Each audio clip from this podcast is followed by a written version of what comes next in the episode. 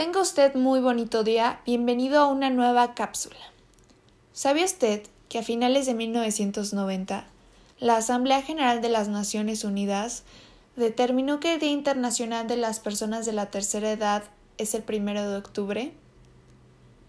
Me presento, soy Marian Robledo y hoy vamos a tocar un tema muy bonito con muchos cuidados que requiere de toda nuestra atención.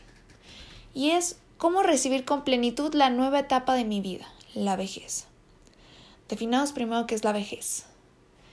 Pues es una etapa en la vida que se caracteriza por el proceso de envejecimiento del cuerpo. Y este proceso es gradual, continuo y de cambio natural.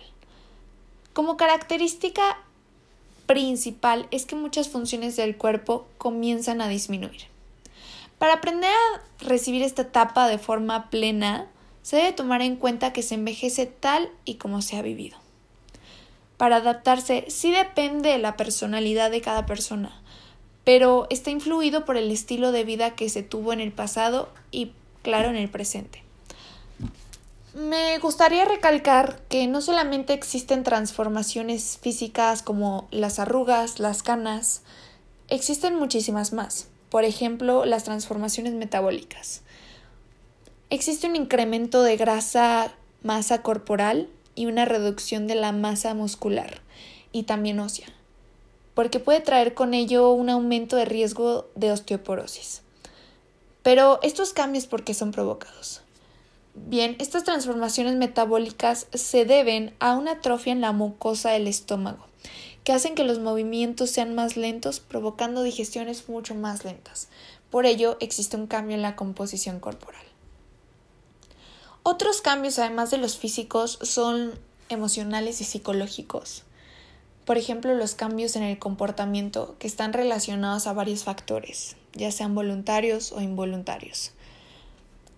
Se debe tomar en cuenta que en esta etapa se caracteriza por tener muchos desórdenes en nuestros pensamientos y emociones.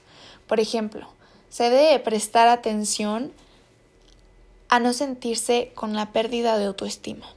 Y esta pérdida de autoestima se da porque muchas personas sienten inutilidad. ¿Por qué? Porque obviamente se hay una disminución en la fuerza del cuerpo. Para evadir estos pensamientos de pérdida de autoestima es necesario que debamos sentir integridad y aceptación propia y por nuestro entorno. No abandonar ilusiones, crear nuevos proyectos, creo que es de las mejores soluciones que le podrías dar para evitar sentir todos estos cambios, emociones que, que tiene el cuerpo. También existe un descubrimiento de una identidad. ¿Por qué? Porque existen cambios en la relación con los hijos y la pareja. Muchas veces esta pareja ya no está y se tiende a sentir este, este descubrimiento de identidad que, que antes no tenía. Cuidar de la salud es la clave para recibir con plenitud la vejez, además de prevenir enfermedades comunes como artritis, osteoporosis, neumonía, fatiga crónica. Y claro que aumentar la calidad de vida es estupendo. Pero cuidar de la salud no solo es importante, también las emociones. Porque si se, planea, si se plantea objetivos con alta actividad mental y crea un círculo social donde comparte actividades interactivas, podrá usted sentirse menos solitario, podrá usted tener un desarrollo con la sociedad y con las personas. En fin, agradezco mucho su atención prestada en este podcast, espero que me sigas escuchando, que tengas un excelente día hasta donde estés.